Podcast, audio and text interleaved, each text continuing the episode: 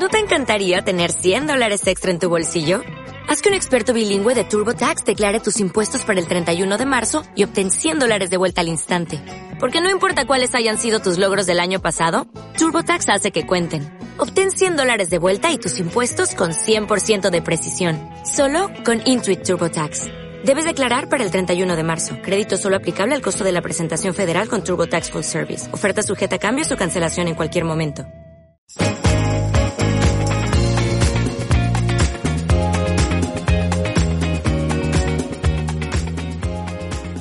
Hola, hola cinefilos y queridos y bienvenidos a Mus Cine Podcast y en este especial que estamos haciendo esta vez que se llama Clímax, un especial de temporada de premios, porque tenemos las mejores cuentas latinoamericanas que hablan de cine y que hablan pues de toda esta cuestión de la temporada de premios, de las películas que nos hacen reseñas, que nos hacen entrevistas y que nosotros amamos y queremos. Y por eso tenemos este especial en el cual les vamos a desglosar las categorías principales y las mejores categorías que hay para los Oscar 2021.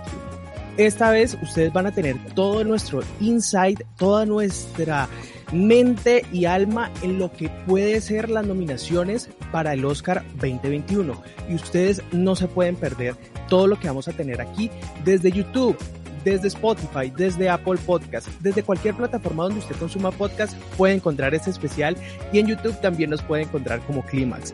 Entonces, no se lo pierda. Pero antes, queremos tener unos mensajes de nuestro patrocinador, el que hace posible que Clímax se haga. Colócate los audífonos, siente los sonidos, explora las sensaciones, viaja por la naturaleza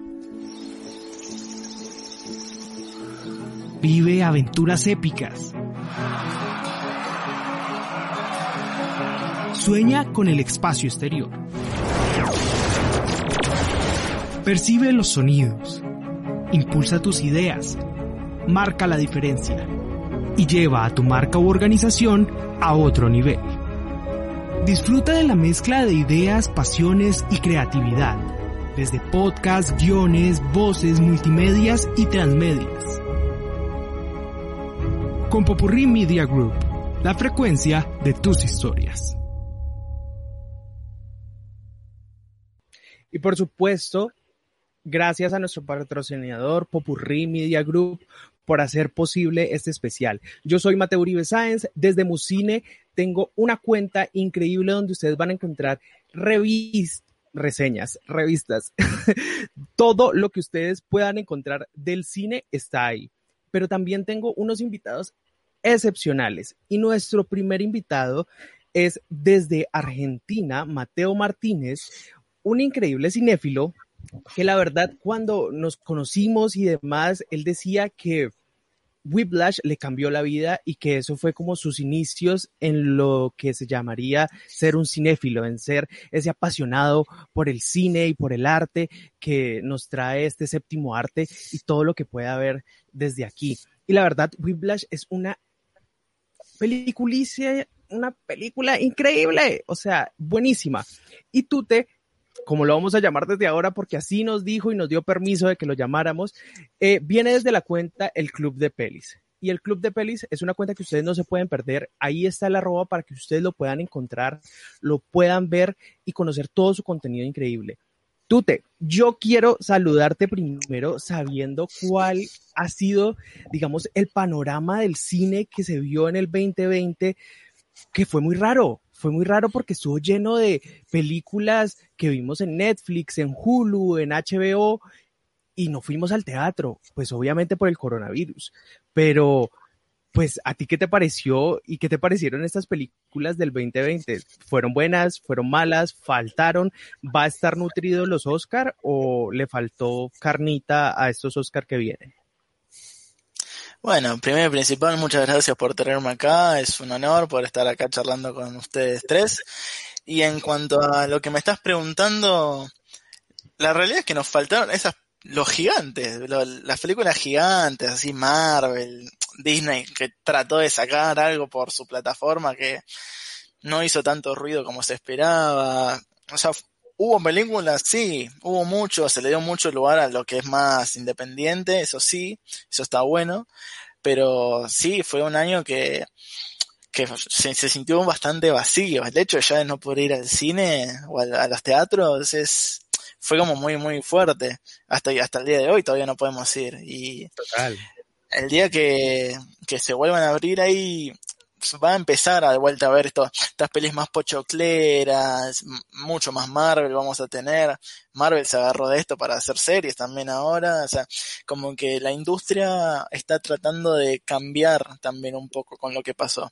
Y eso está, está bueno porque también le dan lugar a otros directores, a, a creadores de contenido más, más chicos, como que se empieza a buscar más por ese lado también. Así que eso se, se está Yo creo que es buenísimo para el cine independiente. O sea, el cine independiente tuvo un espacio gigante este año y, y eso fue interesantísimo. O sea, a mí me pareció que vimos muchas películas y estuvo, digamos, en, en los rankings y en las taquillas, unas películas que literalmente, si fuera otro año, pues tal vez no estarían tan mencionadas o, no las estaríamos viendo siquiera. Incluso películas como Nomaland o Minari, de las cuales vamos a hablar mucho dentro de este especial, pues tuvieron ese reconocimiento y, uno a veces queda como, mmm, son películas que tienen unos temas súper independientes y a veces... Eh, no, no sería como, no sé, como la taza de té de todo el mundo para beberse esa película tan fácil porque son películas más densas y de hecho mucho más contemplativas. Entonces sí, creo que cambió mucho y de hecho algo que me interesa y que me parece genial de este especial es que como somos latinoamericanos, todos tenemos nuestros dichos, todos tenemos nuestras formas de hablar. Eh, pero yo sí quiero que tú te nos explique qué es pochoclera para que todas las personas que nos estén viendo pues puedan entender qué es pochoclera. A ver, yo lo que le, yo lo que lo llamo pochoclero es eso que no necesitas pensar, tipo, vas, te sacas el cerebro y empezás a comer pochoclo nada más en el cine. Que yo, a ver, no es por desmerecer ninguna película tampoco, o sea, hay películas que se hacen más para eso, como más para el entretenimiento. No sé, capaz, las películas así de Marvel, DC, que obviamente tienen, tienen todo su laburo atrás, que es increíble, pero a veces como que el público más general va, va y come pochoclos, entonces como que son esas, más que nada los gigantes en realidad. Todos los gigantes así de producción, para mí la mayoría tratan de ser pochocleras. Ok, ok, ya entendimos. Entonces, pochoclera es lo que para muchos puede significar crispetas. Eh, entonces, pues ya saben. Eh, o sea, las, palom las palomitas maíz. O, bueno, no sé, como, como lo llamen en su país. Eh, también tenemos a una cinéfila increíble, una mujer colombiana, una compatriota que tiene desde Cinefilia Universal una cuenta maravillosa que apoya mucho al cine colombiano y es Dan, Diana Patricia Moreno de Cinefilia Universal. La verdad, a mí me complace tener a Diana y tener esta voz femenina en medio de nuestro especial porque va a ser súper refrescante para entender y darle más perspectivas a todas estas películas de las que vamos a hablar. Pero Diana, yo quiero que tú me digas, ¿será este el año en que por fin vamos a ver a uno de los streamers, eh, así a Netflix, a Hulu, a alguno de los streamers ganar el Oscar? Bueno, hola Mateo, hola compañeros. Eh, primero que todo, muchas gracias por la invitación. Y sí, definitivamente este, este, es el año de uno de los streamers. Yo estoy convencida que de una de las películas eh, que se estrenó en plataforma va a ser la ganadora del Oscar. Sí, la verdad, sí, es verdad. Sí. Y, y la verdad, yo no sé, pero la estrategia que hizo Netflix este año fue buenísima. O sea, Netflix adquirió casi todas las películas de los festivales, se cogió todo eso y adquirió los derechos y lo puso dentro de su plataforma. De hecho, las grandes productoras que no sabían qué hacer con sus grandes películas tampoco y que querían estar dentro de la temporada de premios, pues todas se fueron y llamaron a Netflix para que lo distribuyera. Entonces, sí, tal vez este sea el año de Netflix ganándose el Oscar a mejor película quién sabe. Bueno, Además, tenemos. Con dime. Roma, ¿no? Con Roma. ¿Qué pasa con Roma? Eh, Netflix estrenó Roma. Bueno, sí, estrenó Roma y ganó a mejor película extranjera, pero no ganó a mejor película. Todavía le queda esa deuda y yo creo que todos los críticos siempre como que le reclaman eso, como que no ganó a mejor película, entonces todavía no se puede eh, vanagloriar eh, Netflix en, en eso. Sí, sí. Bobadas. Pero bueno, el otro invitado que tenemos es Luis Surmay desde Cine Extasiados, un venezolano que también tiene un contenido buenísimo de todo lo que es el cine. De hecho, creo que es mi fuente de noticias para saber cuándo estrenan las cosas, quiénes han sido despedidos, las controversias, quiénes son los nuevos elencos de las películas. O sea, Cine Extasiados es de lo mejor. Y Luis, yo quiero saber en especial si alguno de las películas, ¿cuál ha sido la película que más te ha llamado la atención en el 2020 o que te llamó la atención en el 2020, que tuvo ese impacto para ti? Bueno, eh, primero que nada, muchísimas gracias, Mati, por, por invitarme. Eh, un placer estar aquí con todos ustedes. Eh, mira, la película de 2020 que más me impactó, yo creo que eh, yo creo que es, es una que, que, de la que se va a hablar bastante en la temporada de premios. Estoy seguro que vamos a hablar muchísimo aquí. Eh, the Trial of the Chicago Seven o El Juicio de los Siete de Chicago eh, es una película que a mí me generó mucho impacto, ¿ok? No nada más por, por la temática que trata, histórica, política, social, bastante influenciada por lo que se vive hoy en, en Norteamérica, sino también porque es una película que está muy bien realizada y, en medio de toda la controversia del coronavirus, de la pandemia, de, qué va a pasar con la industria y demás, eh, yo creo que este fue un hit bastante bueno para Netflix y que puede significar esto que hemos venido conversando en estos últimos minutos, si realmente Netflix va a dar el salto o no a, a convertirse en una en una plataforma, digamos, de referencia, ¿no? Para, la, para los Oscars. Entonces, yo creo que esa es la película que más me impactó el año, el año pasado. De hecho, sí, y hay algo que yo debo decir sobre esta película, y es que en especial, yo no sé si, si eso fue como un plan del cosmos o del universo o, o qué, pero esa película salió justamente cuando habían polémicas por el movimiento de Black Lives Matter en Estados Unidos, donde se estaban haciendo denuncias del abuso policial y yo creo que esa película fue perfecta. O sea, fue perfecta para el momento. Todo el mundo que la vio, pues se sintió identificado, en especial en Estados Unidos, y, se volvió un hit. Y pues con las nuevas políticas que tienen los Oscars de darle más inclusión a las películas, de darle trofeos a las películas que toquen temáticas más de minorías o inclusivas o cosas así, pues yo también puedo ver a esa llevándose de tal vez el Oscar a mejor película, quién sabe. Pero hoy no estamos para discutir la mejor película, hoy estamos para discutir la mejor actriz de reparto, porque estamos justamente buscando cuáles serían las posibles nominadas actriz de reparto. Ustedes ya han visto las nominaciones de los Globos de Oro, han visto las nominaciones de los SAG, han visto las nominaciones de los Critics Choice Award y eso ya nos deja un balance buenísimo de lo que podría ser estos Oscar 2021. Pero nada está dicho. Siempre los Oscar tratan de cambiar ciertas cosas. El año que pensamos que Glenn Close iba a ganarse el Oscar, se lo ganó Olivia Colman. El año que, bueno, que pensamos que La La Land iba a ganar, se lo ganó Moonlight. Bueno, o sea, cambia siempre las cosas, entonces uno nunca sabe. Y por eso estamos aquí y la dinámica de lo que vamos a hacer esta vez es que vamos a mostrar nuestras listas del 1 al 5 de quiénes serían nuestras posibles cinco candidatas a el Oscar de Mejor Actriz de Reparto. Cada uno puede explicar, cada uno mira quién tiene de pronto en común con el otro y así vamos haciendo nuestra lista de quién podría ser la mejor actriz de reparto y quién en su pensamiento podría ganarse este Oscar. Por eso quiero empezar con Tute y Tute, dinos ¿cuál sería, vamos a empezar con la número uno de todos, cuál sería tu número uno para ganar el Oscar a Mejor Actriz de Reparto? Mira, mi número uno hoy es Glenn Close, como lo dijiste vos, o sea, Olivia Colman le ganó el Oscar en las manos, nadie se lo esperaba, y yo creo que esta vez, esta vez le toca a ella para mí. Sinceramente, ya después de siete nominaciones, seguramente esta va a ser su octava. Y, y sí, se para mí se lo merece.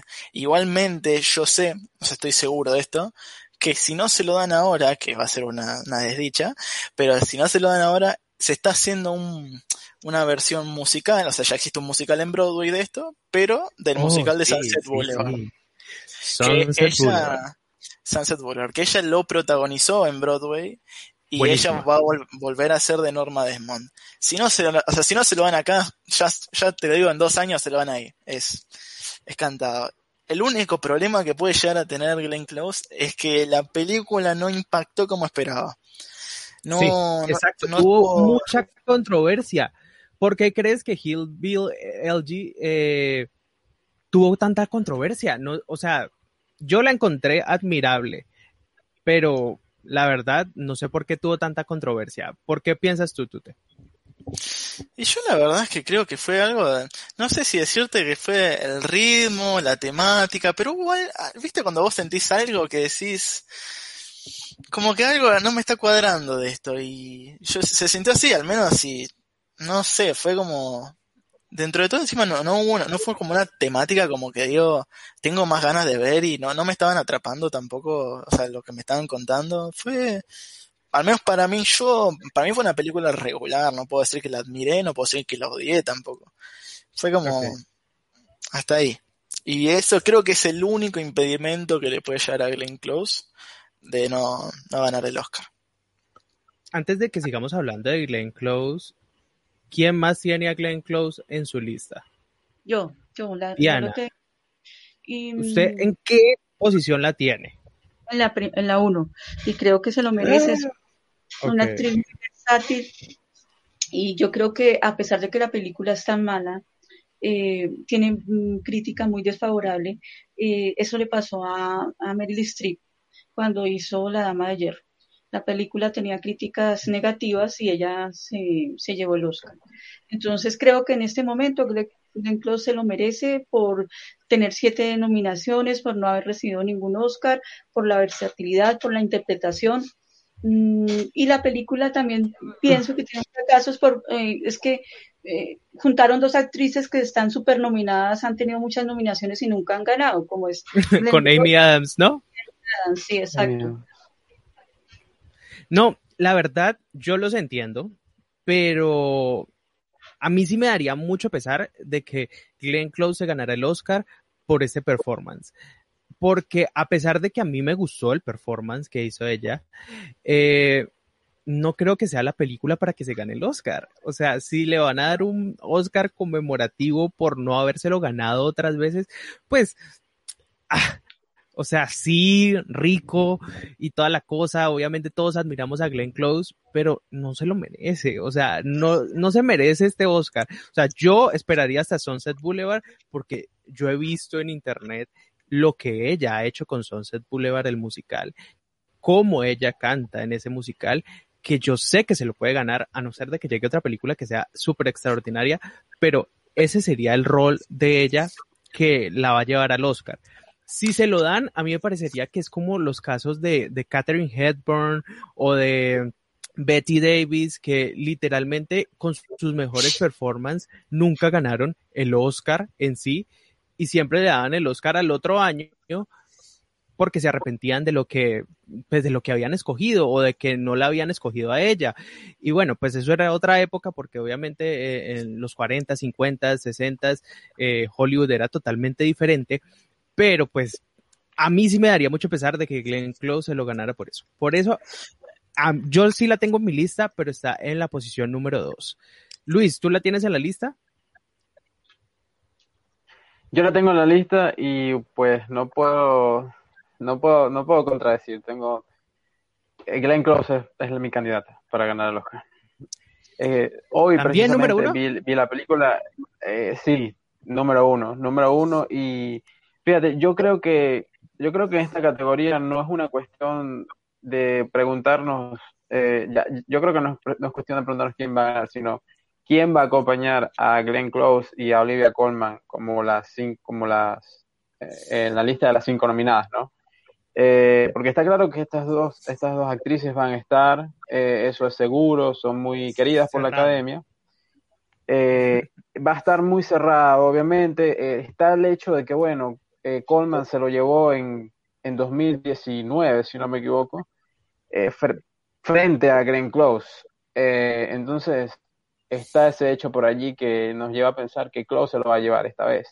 Pero, pero me genera mucha duda quién va a acompañarla, porque hay, hay otras fuertes candidatas, digamos, en la lista, que también tuvieron muy buenas interpretaciones, caso Amanda Seyfried en, en Monk, eh, María Bacalova en, en Borat 2, eh, incluso Jodie Foster también, eh, en The Mauritanian también tuvo, sí, también tuvo una gran actuación, entonces se habla incluso de que, bueno, pueden otra vez Jodie Foster y Anthony Hopkins estar nuevamente nominados a los Oscars en el mismo año, entonces hay muchas, hay muchas, hay muchas dudas en el aire, ¿no? A pesar de que la categoría se ve clara, eh, hay muchas dudas todavía sobre a quién va a elegir la academia.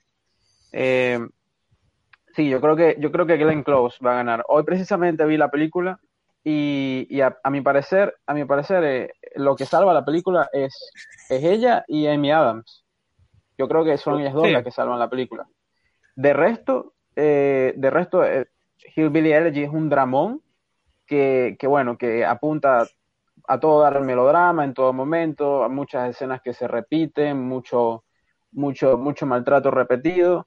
Y yo creo que la crítica la destruyó porque, pues, es una adaptación de un libro, ¿no? Del protagonista en este caso, que no sé si es una autobiografía o qué, pero eh, él busca retratar un momento de su vida que definió, un momento de su pasado que definió su que está definiendo su presente, y él eh, incluye allí mucha temática, eh, digamos, sociopolítica. Entonces, las críticas van hacia Ron Howard, y la guionista, que no recuerdo en este momento cuál es el nombre de la guionista, que dejaron por fuera toda esa, eh, toda esa temática sociopolítica, ¿no?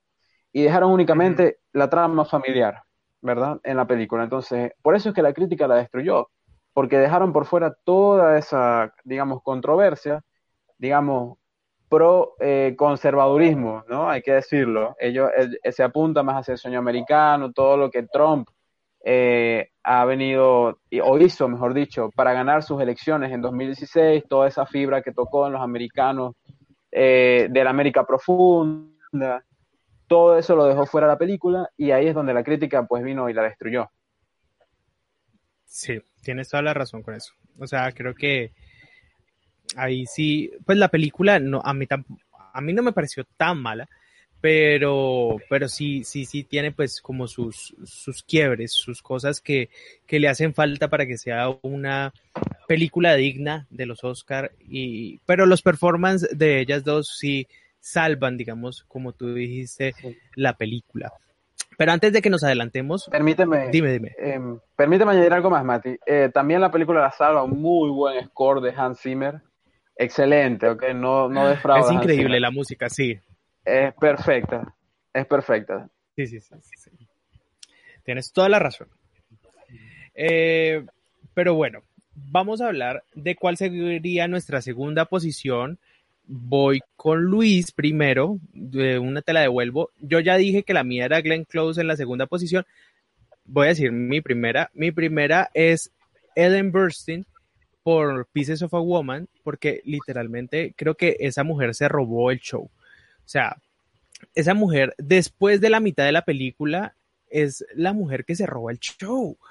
O sea, es la mamá mala que trata de controlar a su hija, o sea, de este tipo de mamadas malas que hemos visto en otras, en esta categoría, justamente ganar el premio, que han sido como Alison Jenny en Aitonia o, o la que hizo de la mamá de Precious, o sea, todas estas películas que tienen una mamá mala, eh, no sé, como que tienen ese, ese gusto también por la academia en este, en este sentido. Y literalmente a mí eh, ese papel de ella me pareció magnífico. Creo que ella se lució y se robó todo lo que podía estar haciendo Vanessa Kirby, que Vanessa Kirby también hizo un performance increíble en Pieces of a Woman, pero creo que ella también se roba el show después de eso. ¿Alguien más tiene a Ellen Burstyn dentro de su lista?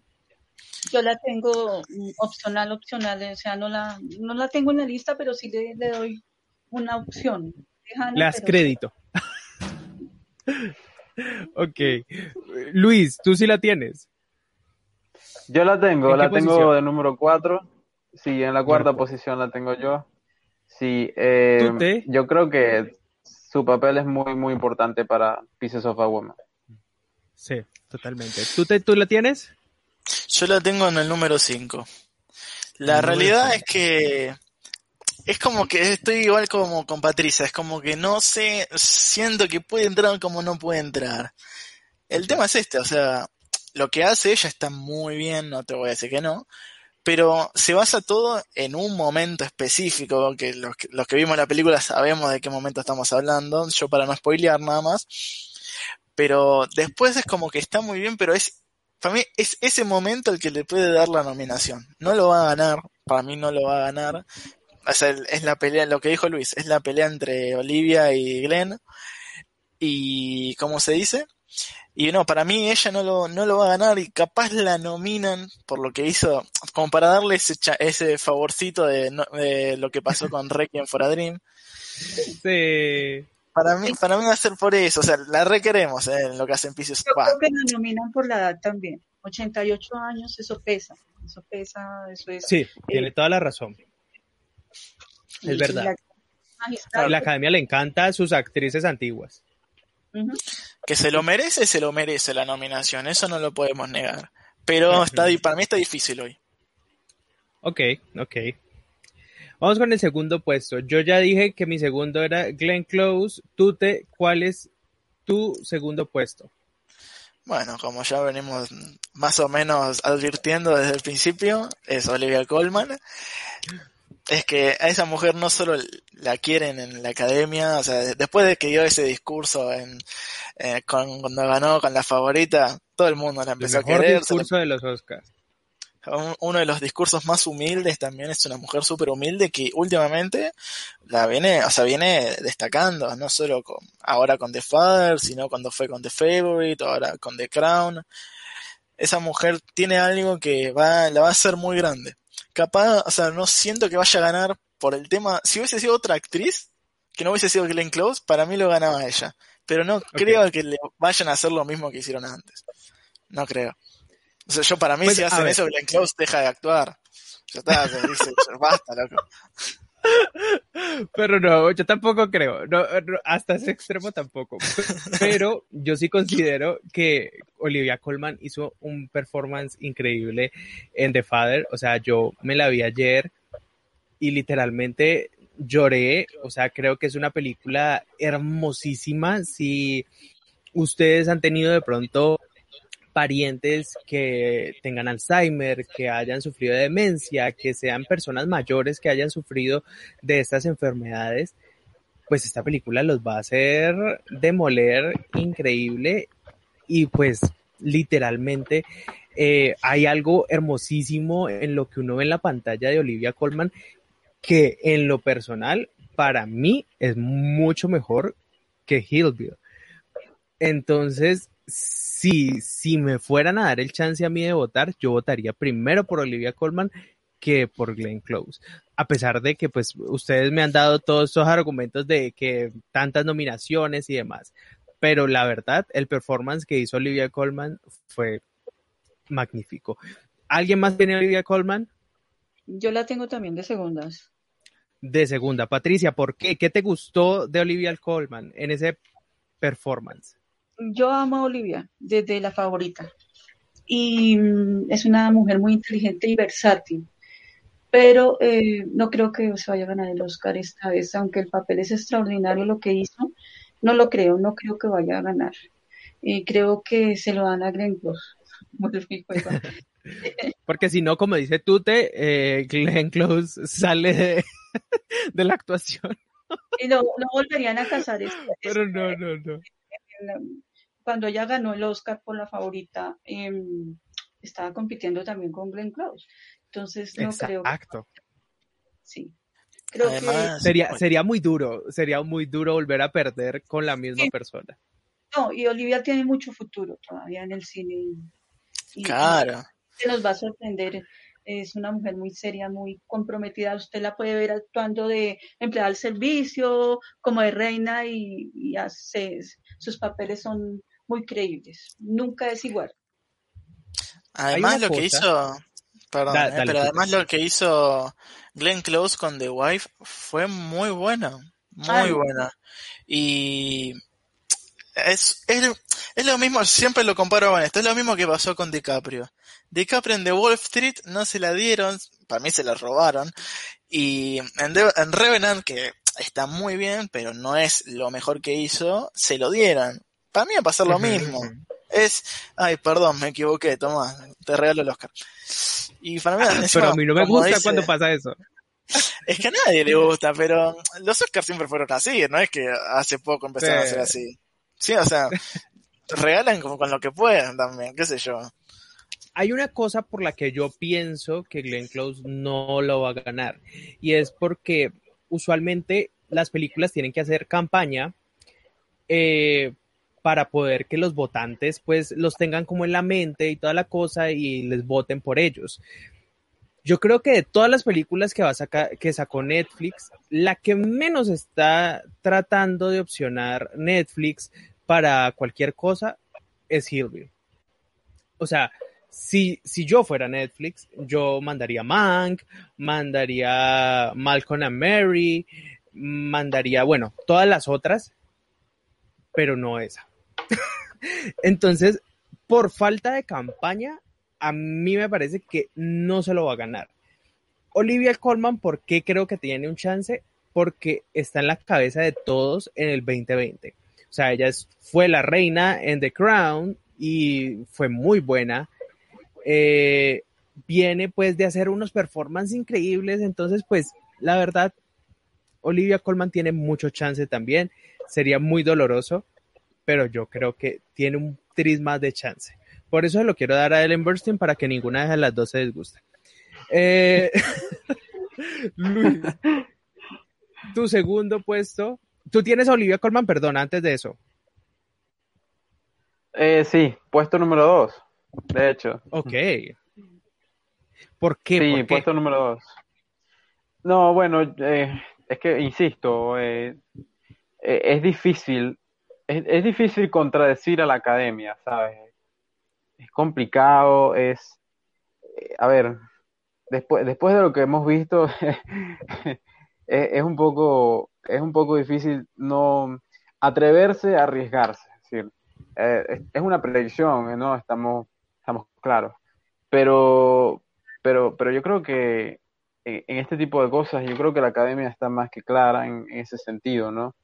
Eh, sobre todo porque es una, eh, es una, es una organización que, que pues se mueve mucho por las influencias y, y, el hecho de pensar de que eh, hace dos años, eh, hace dos años, pues la estuvieron enfrentadas en esa misma posición, en ese mismo lugar.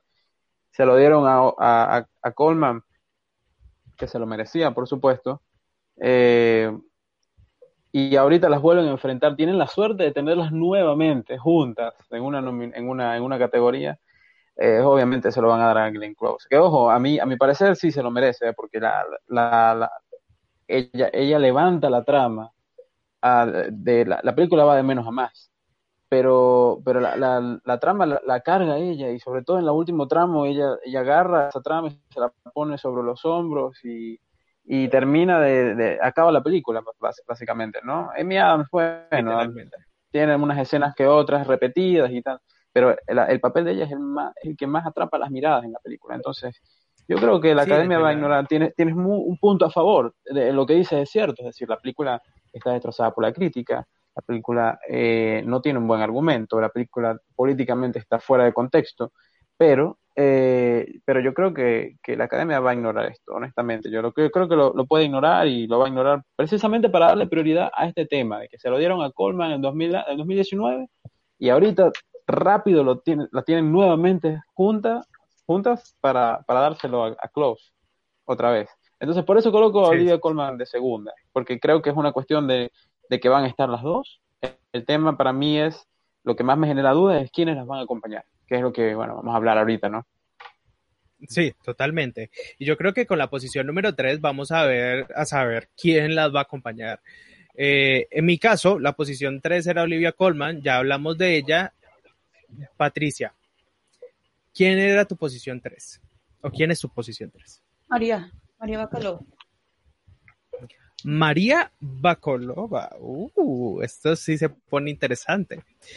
Porque yo sí quiero saber por qué. O sea, literalmente, ahí sí, dime por qué María Bacolova, aunque yo también la tengo en mi lista. Yo creo que es una actriz nueva, es una actriz conocida y la verdad es un papel interesantísimo. Eh, mm, aunque parece un poco eh, donde estuvo ella en las escenas, eh, pues eh, fue muy interesante, demasiado interesante lo que hizo ella en el papel. Y es, es que creo que ella se le roba el show ahora. Sí, exactamente. Eh, también eh, me parece que salva un poquito la película. O sea, ella, ella, ella, ella, ella en realidad tampoco la el número 3 porque creo que es muy opcionada antes de que de Amanda por, okay, por, lo nuevo, okay. por lo que es búlgara, porque es desconocida, porque se compenetró con el papel y porque fue muy creíble. Sí, totalmente. Es mi puesto número cuatro y comparto muchas de lo que tú dices. Literalmente creo que la comedia de Borat en su primera película fue genial. Y en la segunda película, que sí se veía no tan documental y se veía mucho más que había un guion detrás, porque eso fue, eso era algo interesante de Borat, la 1, que, que parecía como si fuera un documental sin guion alguno ni nada así. Pero este, obviamente, se ve un documental falso, pero que tiene, digamos, un guion, una estructura, se le nota. Y claro. María Bacolova se roba ese show. O sea, si ella no la nominan, la verdad creo que diré robada porque literalmente ella se lo merece. Se lo merece y sí, es nueva, es interesante y su comedia fue muy, muy, muy buena. ¿Alguien más tiene a María Bacolova? Tú te... A ver, ah, y Luis también. A ver. Es que parece que hicimos la lista juntos, ¿eh? porque yo también la tengo en el número 3. Es increíble. ¿Por qué la puse en el número 3? Yo, o sea, si fuese por mí, yo la ponía en el puesto número 1, sinceramente. Porque lo que hace esa chica es extremadamente increíble. Como dicen ustedes, se come la película y la hace mucho mejor de lo que podría haber llegado a ser. Yo me reí, pero a mares. Creo que hasta he llorado de la risa con esa chica en esa película. Eh, o sea, me reí mucho, me incomodé también mucho. Por ejemplo, la escena del baile, que eh, o sea, los que saben es como, yo, o sea, me reía, pero lado decía como, quiero que termine esta, esta señorita. Pero sí. realmente, si hay algo que le falta a la primera de Borat, es como un acompañante mucho más fuerte. Si bien tiene como el productor, no, algo que no termina de cerrar ahí y acá, con ella, o sea, la, para mí la segunda es mejor que la primera, o sea, en cuanto al menos a, a película, capaz no al, a lo que apunta. Y ella realmente se roba la película. Y no va a ganar porque, primero que es desconocida. O sea, recién la conocemos acá y no sabemos si la vamos a seguir conociendo. Y segundo, que está, o sea, está haciendo comedia. O sea, que, uh -huh. que los Oscar premian a la comedia es muy difícil. Casi, o sea, sí, es muy raro. para, para los Oscars mejor actor, tipo, tenés que ser drama, ¿entendés? O sea, si haces comedia, no, sos un pichi. O sea, no te, no te conocen. Y encima está compitiendo contra Close y Coleman que tienen, o sea, tienen como mucho peso en la industria. Sí, sí, sí. O sea, es eso. Son Close y Coleman contra cualquier persona y esas, esas otras personas no van a, no van a ganar y o sea a mí me duele yo quiero que gane Bacalova realmente o sea me, me, me encantaría pero, seguramente, seguramente sí la vamos a ver mucho. Espero espero porque lo que hace al menos en la comedia en lo que hizo yo para mí se comió la película. Sí, no, no sé cómo será en el drama pero al menos si la seguimos viendo en comedia yo fascinado sinceramente. Yo también. Luis, ¿tú también la tienes? ¿Qué puesto? Sí, yo también la tengo en el puesto número 3. No sé qué sucedió allí, que todos, todas la tenemos en el puesto número 3. Pero yo creo que, se lo merece. En otro chat privado compartiéndose listas, ¿no? Nos copiamos. Nos copiamos la tarea. Pero sí, sí, yo creo que se lo merece. Este, uh, yo creo que hace un gran papel, o sea, es, tremendo lo que hace. Eh, no, tengo, tengo que replicarlo porque se roba el show, totalmente se lo roba. Eh, tiene, tiene, tiene mucho talento, honestamente. Es una actriz que, como bien ustedes dijeron, no habíamos visto. Ese primer vistazo que les damos a los actores y a las actrices es muy importante. Yo creo que ella se llevó un, un visto bueno de muchas personas un visto bueno de la crítica, que es más importante.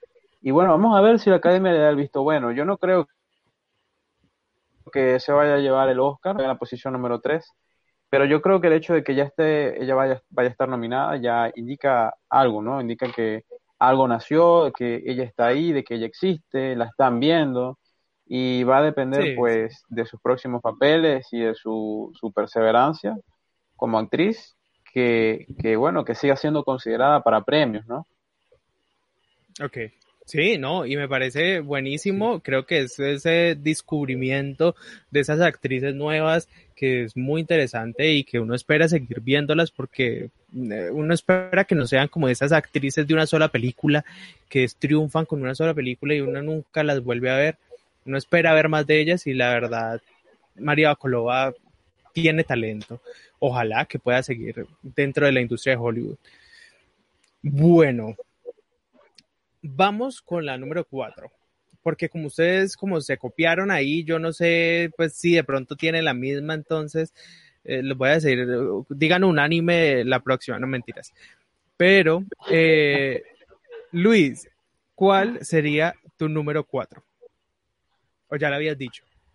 Pues no, no lo había dicho, pero sí ya lo habías mencionado, porque es tu número uno. Mi número cuatro es Ellen Burstyn. Okay. okay. Yo creo que, yo creo que su papel es, yo creo que su papel en Pieces of Woman es tremendo, es muy clave, es un personaje un poco complicado hacer. Creo que nada más una actriz de esa, de esa experiencia eh, podía hacerlo.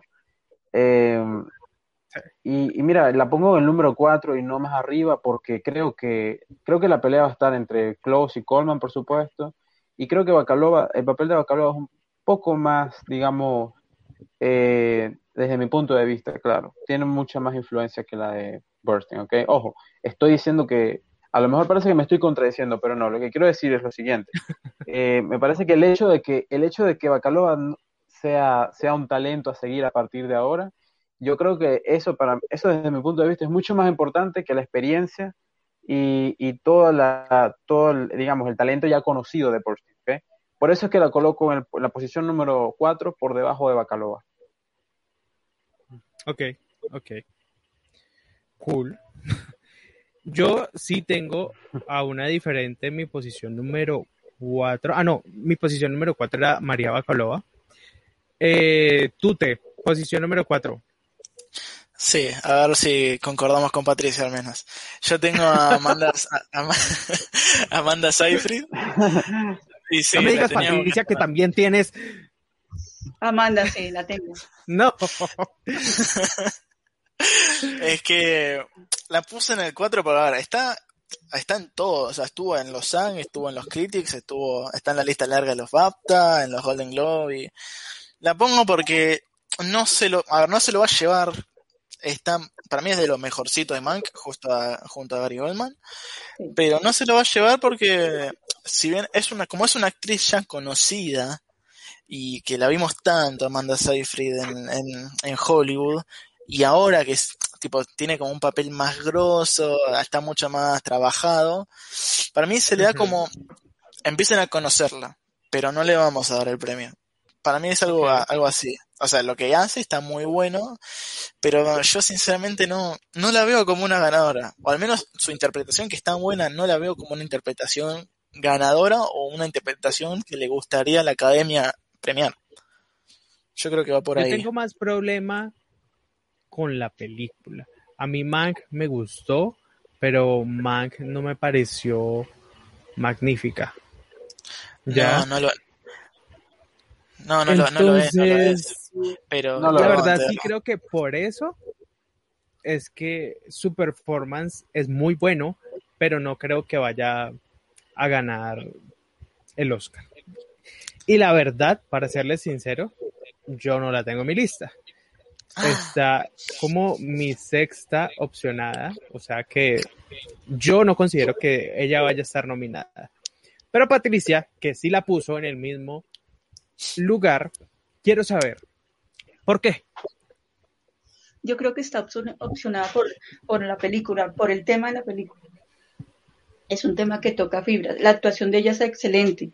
Y sí, yo concuerdo con Tute en que mm, no es una actriz que guste en, Hollywood por eh, los papeles anteriores, aunque ella ha hecho algunos buenos papeles en películas independientes, mm, como la de la del hijo de, Gabriel García Márquez, donde actuó muy bien.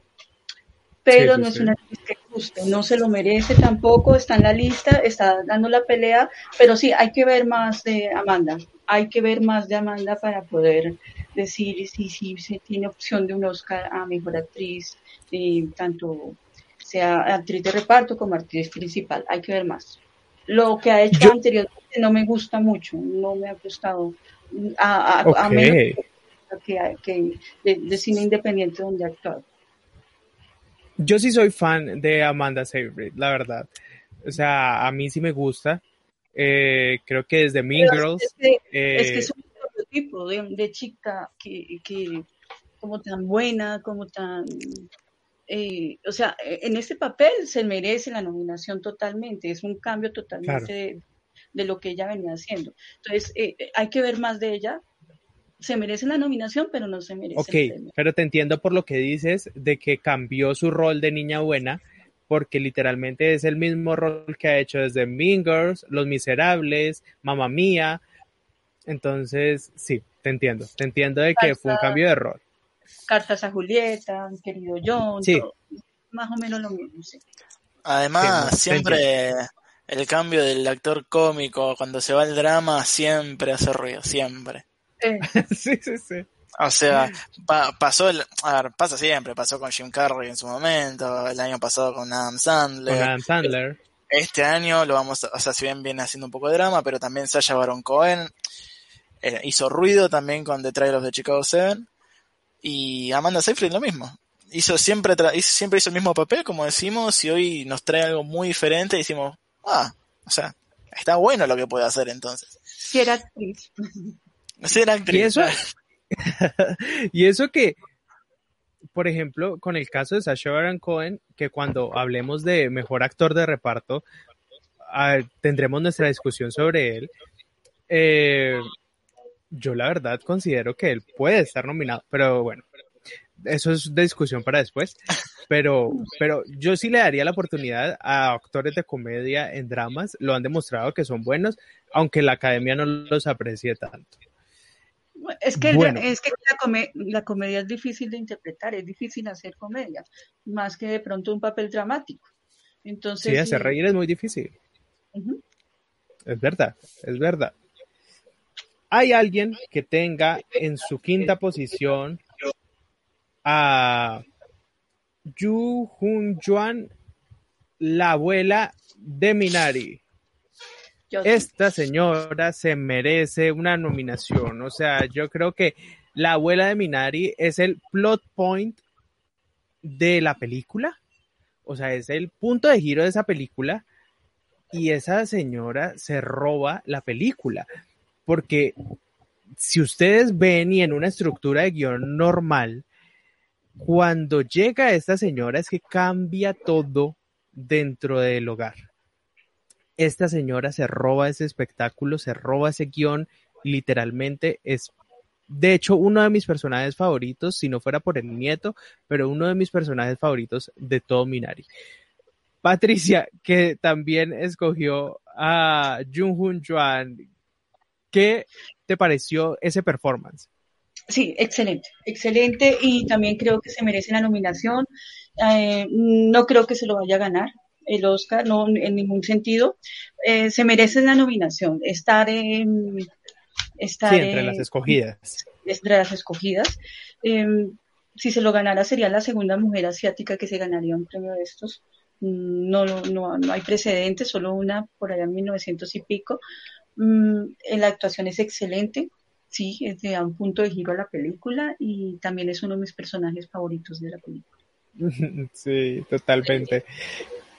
Es una y creo que Minari, Minari en general es muy bueno. Sí, sí. Pero bueno, ya sabemos cuál es nuestro quinto. Eh, Tute, ¿cuál es tu quinto? no, no, acá ya, me confundí. Leí mal, leí mal las respuestas. No, acá yo había puesto a Ellen Bernstein, justamente. Pero era esto que quería decir. O es para ella, o es para. Perdón, voy a leer el nombre, así no, no soy irrespetuoso. Xiu Shun Shun. O así se pronuncia, cómo se pronuncia. Pero para mí era o entre Bernstein o entre ella. ¿Y por qué? Primero, por este tema de la inclusión, o sea, lo que hace ella es muy bueno también, o sea, no, no vamos a negarlo, pero también este tema de la inclusión, del, del progresismo, tiene mucho que ver, más que nada ahora con la academia. Y el año pasado hubo otra actriz que en The Farewell, que se llama Xu también hacía de una abuela, en una película con personas asiáticas, que era una muy buena película que no o sea, como, como no tuvo tanto, tanta publicidad, no se la tuvo en cuenta y para mí Yushen Sao se merecía esa nominación, así que yo también siento que acá va, va, a pasar, o sea, si para mí si no es Burstyn, es ella. Para mí es, es, la segunda pelea, pero ¿por quién va a entrar en las nominaciones y no quién lo va a ganar? Yo creo que tal vez porque Minari es una película, mm, o sea, no quiero decir esto mal porque obviamente Pieces of a Woman es una película pero Minari para mí es la película, o sea, la película del 2020. Solo por eso, porque para mí me pareció de las mejores películas del 2020, yo se lo daría a la actriz de Minari. Mira, Pieces of a Woman, para mí al menos, o sea, ya lo vamos a hablar igual esta, ¿no? Pero recae mucho en Vanessa Kirby y en Ellen Burstyn. Después, y bueno, aquí en Shia LaBeouf, que para mí no se le dio tanta bola como se merece. Pero, o sea, si vamos, o sea, si nos ponemos por película, es claramente para Shu Shun. Sí, totalmente. Luis, ¿tú la tienes en tu lista? No, no la tengo. No la tengo. Desafortunadamente no la tengo. Eh, es Amanda Seyfried. Yo creo que Amanda hace un buen papel en Mank. Eh, creo que es muy importante. Concuerdo con que eh, es una de las pocas cosas, digamos, a nivel actoral y de, trama que salva la película. Pero, pero no creo que le vaya a dar a Amanda para, para ganarlo, ¿no? Sobre todo teniendo a, a Glenn y a Olivia en, la, en las nominaciones va a ser complicado. Eh, y bueno, yo creo que yo creo que la, la abuela de Minari, si, si, si, si llega a estar nominada, yo creo que lo merece. Okay, porque Minari es una excelente película. Eh, yo creo que si la academia no estuviera tan influenciada por todo político, social, racial, progresista, yo creo que Minari fuera una gran contendiente para llevarse a mejor película. Pero pues tiene en contra todo este, digamos, todo, tiene, tiene todo este, esta, esta influencia en contra, además de que el año pasado ya ganó una película, digamos, coreana, entonces bueno, es difícil que la academia repita, ¿no? Pero en este caso la, actriz, eh, si llega a estar nominada, a mí no me sorprendería, ¿eh? no me sorprendería. Bueno, y a ustedes que nos están viendo, recuerden dejarnos en sus comentarios quién creen ustedes que se va a ganar el Oscar a Mejor Actriz de Reparto. ¿Quiénes consideran que deberían estar nominadas? ¿Creen que con cuál de las listas concuerdan más? Pongan, taguenos, pongan en sus comentarios en Instagram, en donde sea, y díganos quién es su favorita para ganar el Oscar a Mejor Actriz de Reparto en el 2021. La verdad, hay muchos performances que de, películas que son más independientes que no han estado tan mencionados y que pues después de uno ver no sé, los Golden Globes y los SAG y demás, pues uno dice, ya no los van a mencionar jamás. Y me da mucho pesar, porque hay performances que se merecen estar ahí. Tute, en tu caso, ¿tú qué performance creerías que debería estar en la categoría de mejor actriz de reparto, que obviamente por nada del mundo la academia la miraría, pero que se merece. Tony Colette. Tipo, es. Me, me, me, enoja, me enoja que esta, o sea, esta película, o sea, no era del 2020 al parecer, I'm Thinking of Ending Things. Porque no tuvo ni las protagonistas, ni el protagonista, ni los dos padres, no apareció ni la película, ni el guion, nada capaz una nominación en la larga lista de, de los BAFTA, pero para mí Tony Collette junto a David Seulis son lo mejor de la película. O sea, realmente ellos dos se comen la película. Obviamente tiene todo su tema, o sea, en cuanto a actuación, en cuanto a personajes. Eh, ella, a lo mismo que Hereditary, o sea, es de lo mejorcito de la película y otra vez se la, se la dejó de lado. Es increíble. Me abro, me, me, me enoja, me enoja que se, me, va a marcar la, la, vena en el cuello. Yo, yo, desde, desde que terminé de, de, ver esa película dije, estas dos personas yo sé que las voy a ver en los Oscars. Y está, es tan la decepción que tengo encima que, que nada, yo sé que no, ya no van a estar, porque si no estuvieron en ninguna, en ninguna de las fuertes, al menos de la temporada de premios, ya está. Pero sí, es verdad. Eso es verdad. Patricia, ¿tú tienes alguna que creerías que debería estar nominada, pero que la academia jamás la miraría? No, no, no, en este momento no. Yo había nominado una cesta mm, de pronto a, Jodie Foster, pero ella está nominada en, creo que en los Saga, en los SAG, perdón, y no me acuerdo dónde está nominada, por eh, la interpretación que hizo un papel de, de la vida real. Sí, sí, sí un papel así de, de, de, una, eh, basado en hechos reales. Entonces, de pronto, por eso la había... y de hecho, ella lo dirigió. Sí. Entonces, de, por eso nomás. Y porque también, em, pues, eh, el, el, el, papel es eh, bastante fuerte, es incluyente, de pronto con la coyuntura política de los Estados Unidos puede llegar a sonar este tema, eh, no sé, la había incluido por eso, pero no, no tengo más nominadas. Ok. Yo, yo también considero que Judy Foster, pues obviamente es una excelente actriz, pero la verdad no la vería nominada. Pero tal vez sí, sí se lo merece o se lo merecía. Eh, en mi caso, antes de irnos con Luis, y en mi caso fue Talia Ryder, la chica que acompañó a Sidney Flanagan en Never, Rarely, Sometimes, Always, eh, esa película sobre el aborto, yo creo que es una de las mejores películas que se ha hecho sobre el tema. Es una película súper sensible, súper hermosa.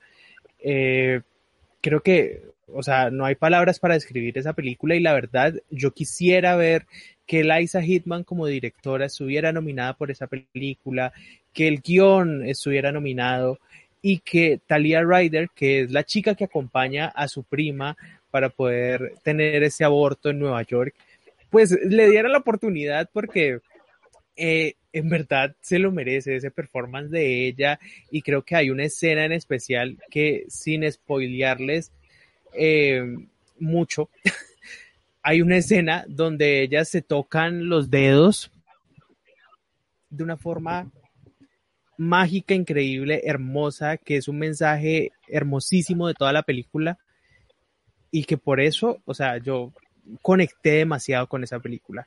y yo quisiera verla nominada. Sé que no va a pasar, sé que eh, en los Indie Spirits sí le fue mucho mejor a Nerd Red y Sometimes Always, pero eh, pues en los Oscar no va a pasar. Es una película muy, muy independiente y que incluso en Musine Podcast, cuando nosotros entrevistamos a Liza Hitman, pues ella nos decía que pues que era muy difícil porque no tenían el dinero para hacer la campaña y llegarle a todos los votantes como lo tienen pues obviamente Netflix y el resto de streamers y demás. Y pues es muy triste. Pero pues, ¿qué podemos hacer? Luis, ¿tú tienes alguna actriz que consideres que merece estar dentro de esa categoría, pero que jamás la academia la iría a mirar? Pues mira, yo tengo a Joy Foster, pero te, voy a confesar, es por una, es por un, es por una corazonada, no más. Eh, porque me gustaría verla nuevamente, verla nuevamente junto a Hopkins en los Oscars, yo creo que va a ser épico, 30 años del silencio de los inocentes. Eh, eh, sería perfecto para mí, sería, sería ideal.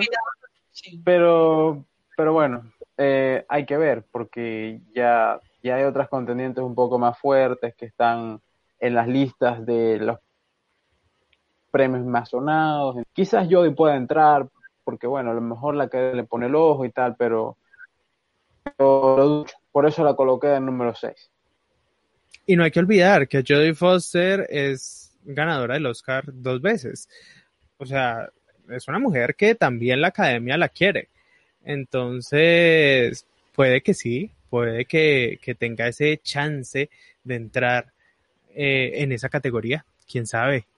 Yo creo que sí va a entrar por, por, precisamente por los 30 años del silencio de los inocentes y porque Anthony Hopkins también va a estar nominado.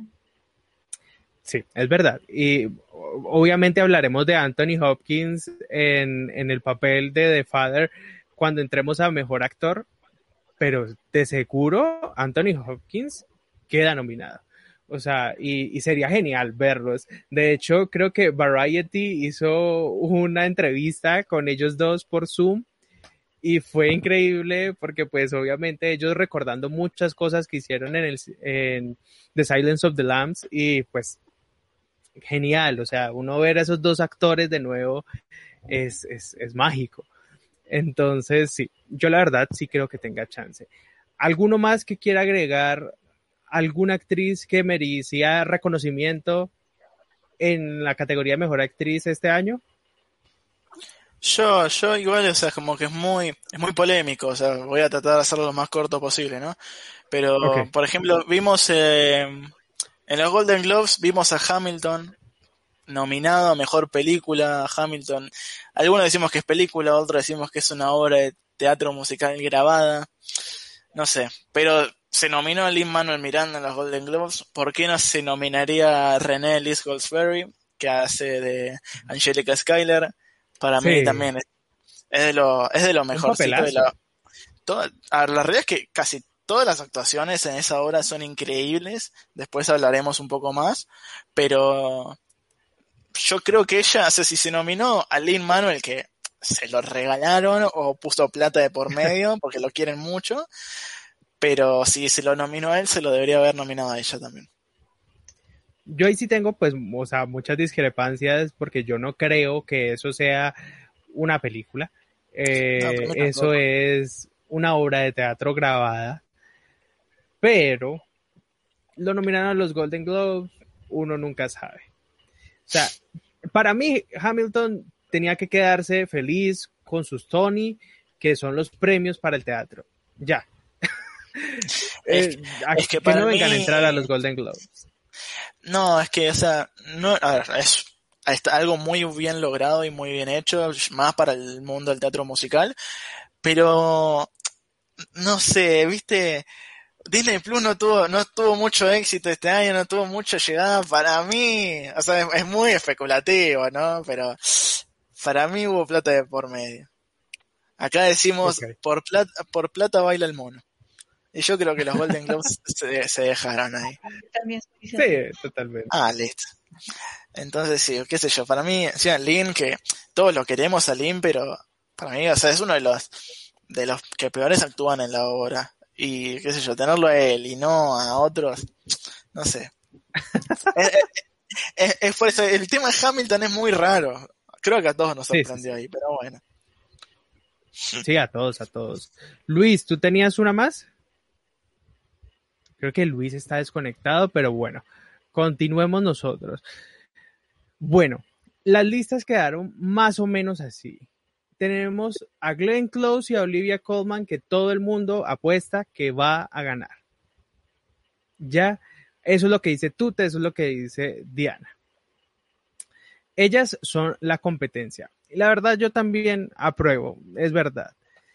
También tuvimos entre las nominadas a María Bacalova, que creemos que va a quedar nominada.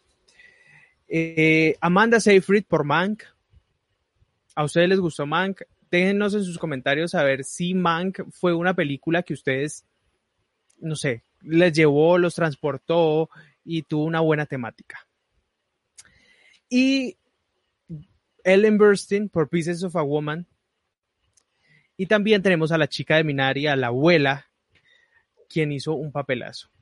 Esas son nuestras nominadas. Las que nosotros creemos que tienen más chance. ¿Quiénes creen ustedes que tienen más chance para ganar el Oscar a Mejor Actriz de Reparto? Recuerden suscribirse en nuestra página, ir a todos los Instagrams de todas estas personitas que la verdad son geniales, a Cinefilia Universal, al Club de Pelis, a Cine Extasiados, a Muscine y conocer más de lo que nosotros tenemos que decir sobre el cine, porque hay mucho, hay mucho de qué hablar. Y literalmente, pues vamos a estar aquí durante todo febrero y pedazo de marzo hablándoles de cuáles serían nuestros ganadores, de quienes consideramos que van a ganar vienen muchos más especiales donde hablaremos de mejor actriz de reparto, mejor, digo, mejor actor de reparto, mejor actor, mejor actriz, mejor guion, mejor guion adaptado. Vamos a hablar de mejor director, vamos a hablar de mejor película y por qué no estar aquí en Clímax para poder escuchar todo lo que nosotros les podemos dar sobre estas películas que ustedes no se pueden perder porque el 2020, a pesar de la pandemia y a pesar de todo, tuvo muy buenas películas y que se deben de destacar también dentro de esta temporada de premios. Así que me despido de ustedes. Gracias a todos ustedes, a Tute, gracias a Diana, gracias a Luis por estar con nosotros hoy en Clímax, por acompañarnos y porque vamos a seguir hablando. O sea, esto no se acaba aquí. Eso sí, por favor no se vuelvan a copiar las listas. no, no, nos, enganchaste, perdón. Ya la próxima hacemos diferente. Es que porque te queríamos, te queríamos caer bien, Mateo, es la realidad. Pero bueno, ustedes ya saben, aquí nosotros nos gozamos el cine, aquí nosotros hablamos de cine porque lo amamos y esta temporada de premios ustedes no se la pueden perder sin dejar de seguir a cada una de estas cuentas y sin sobre todo dejar de escuchar Clímax, que lo pueden encontrar en cualquiera de las plataformas de podcast que ustedes consuman o en YouTube. Ya saben, solo busquen Clímax de Musine Podcast o Clímax de Cine Extasiados o Clímax del Club de Pelis o Clímax de Cinefilia Universal y créanme que van a encontrar un contenido especial, genial y buenísimo.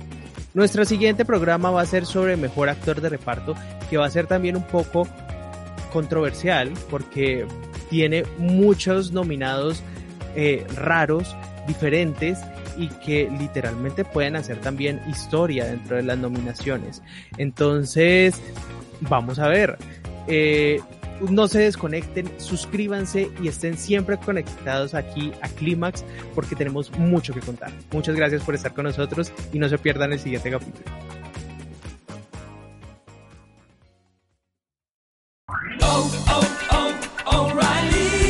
¿Necesitas ayuda? En O'Reilly Auto Parts te ayudamos. ¿Necesitas algún consejo? Te aconsejamos. Nuestros profesionales en autopartes están siempre disponibles para ayudarte a encontrar lo que necesites. Excelente servicio al cliente es solo una de las ventajas que ofrece O'Reilly Auto Parts. Los profesionales en autopartes. Oh, oh, oh,